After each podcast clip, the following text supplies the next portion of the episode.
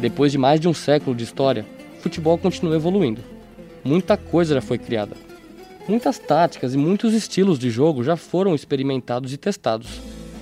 Mas já fazem 10 anos que, quando falamos de tática e treinadores, um nome vem primeiro à cabeça: Pep Guardiola. O gênio do futebol moderno revolucionou o esporte e é considerado por muitos o melhor treinador de toda a história. Chegou a hora de falarmos um pouco mais sobre o Guardiola, sua formação e todo o seu impacto no futebol. Eu sou Matheus Macarrone e vou te acompanhar nessa série de podcasts sobre aquilo que é considerado a ciência da bola, tática do futebol. Nó tático. Como o futebol é pensado?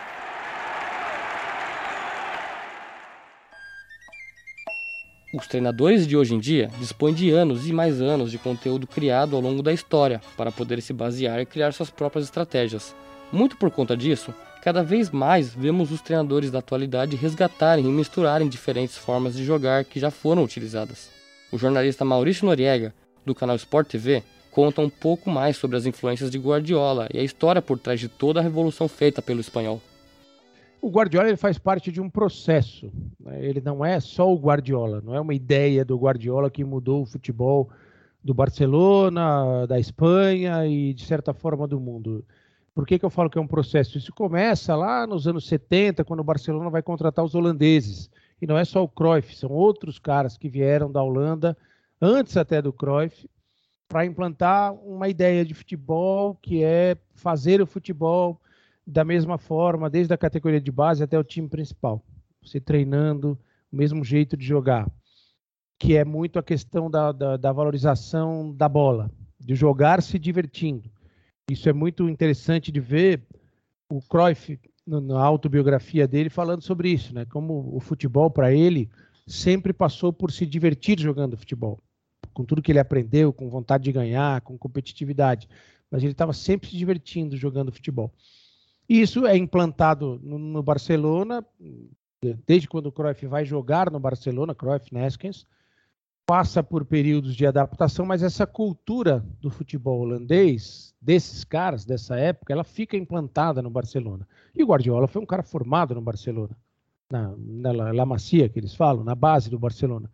Ele bebe dessa fonte. Óbvio que ele transforma tudo isso num trabalho conceitual, trabalho que, que fica marcado pela mudança de, de, estilo de jogo do Barcelona, adaptada às características dos jogadores que ele tinha naquela época, né? Porque você pega Xavi, Iniesta, Busquets, eh, Messi, time espetacular. Né? Você tem Xavi e Iniesta no meio-campo.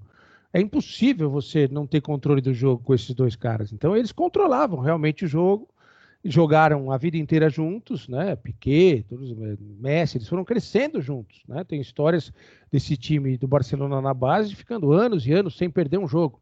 Eu já se conheciam dentro dessa escola, chega um cara que nasceu dessa escola, entende o futebol dessa forma e, e encaixa tudo.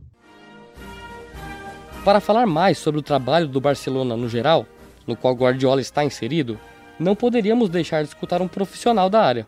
Por isso que Fábio Cunha, treinador portador de licença B pela CBF Academy e autor de cinco livros sobre futebol, vai tentar explicar como funciona a criação de uma identidade de jogo implementada desde as categorias de base, como vemos acontecer no Barcelona, na prática.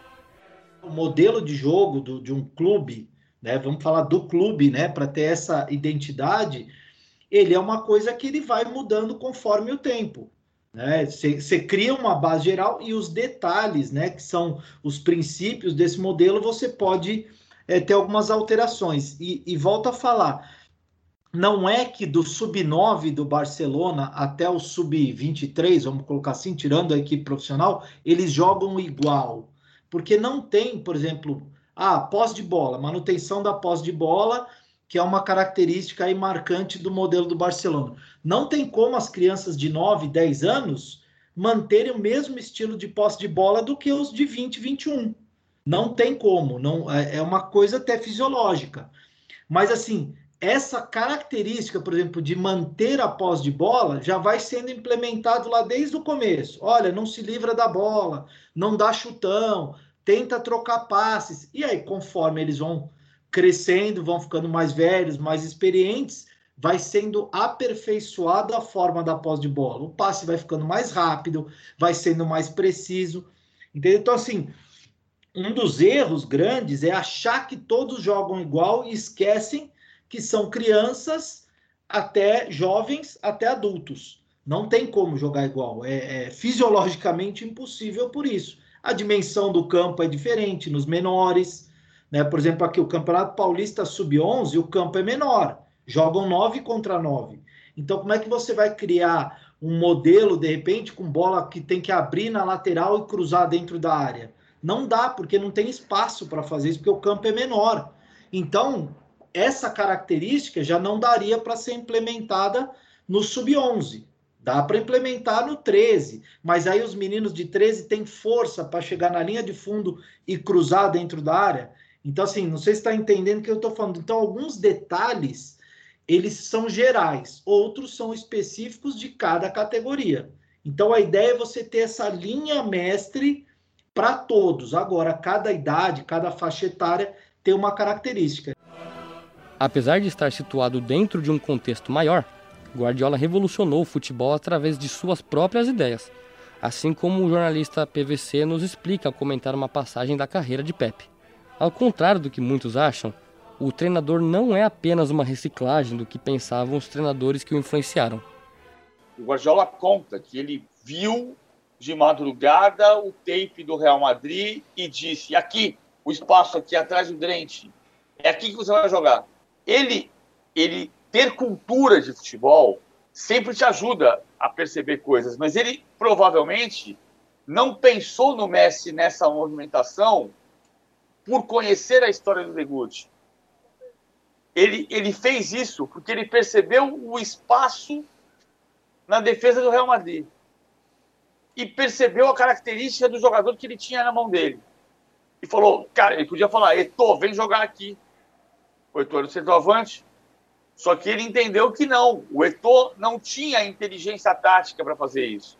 Não basta você saber. Se, você, se ele simplesmente quisesse adaptar a ideia do Ideguchi ou do Cruyff por conhecer o falso 9 e perceber que ali no, na defesa do Real Madrid tinha um espaço, ele podia simplesmente pegar o Eto'o e dizer, faz isso aqui para mim. Só que o Eto'o não tinha característica para isso.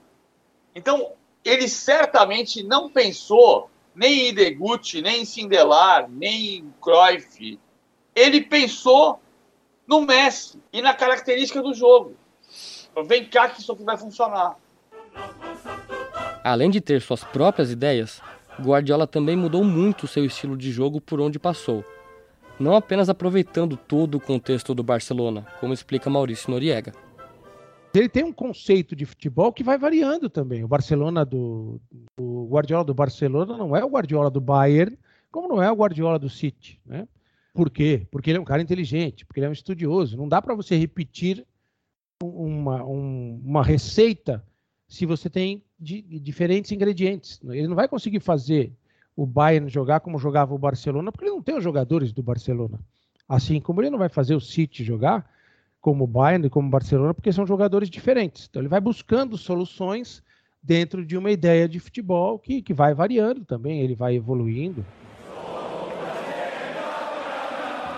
Guardiola começou a jogar nas categorias de base do Barcelona aos 13 anos de idade, ainda em 1983. Comandado por Johan Cruyff, o volante conquistou 16 títulos com o time da Catalunha.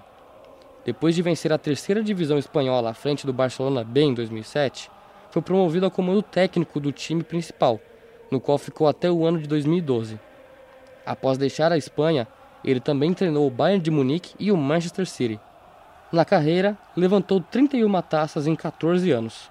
Mas o mais importante não são os números.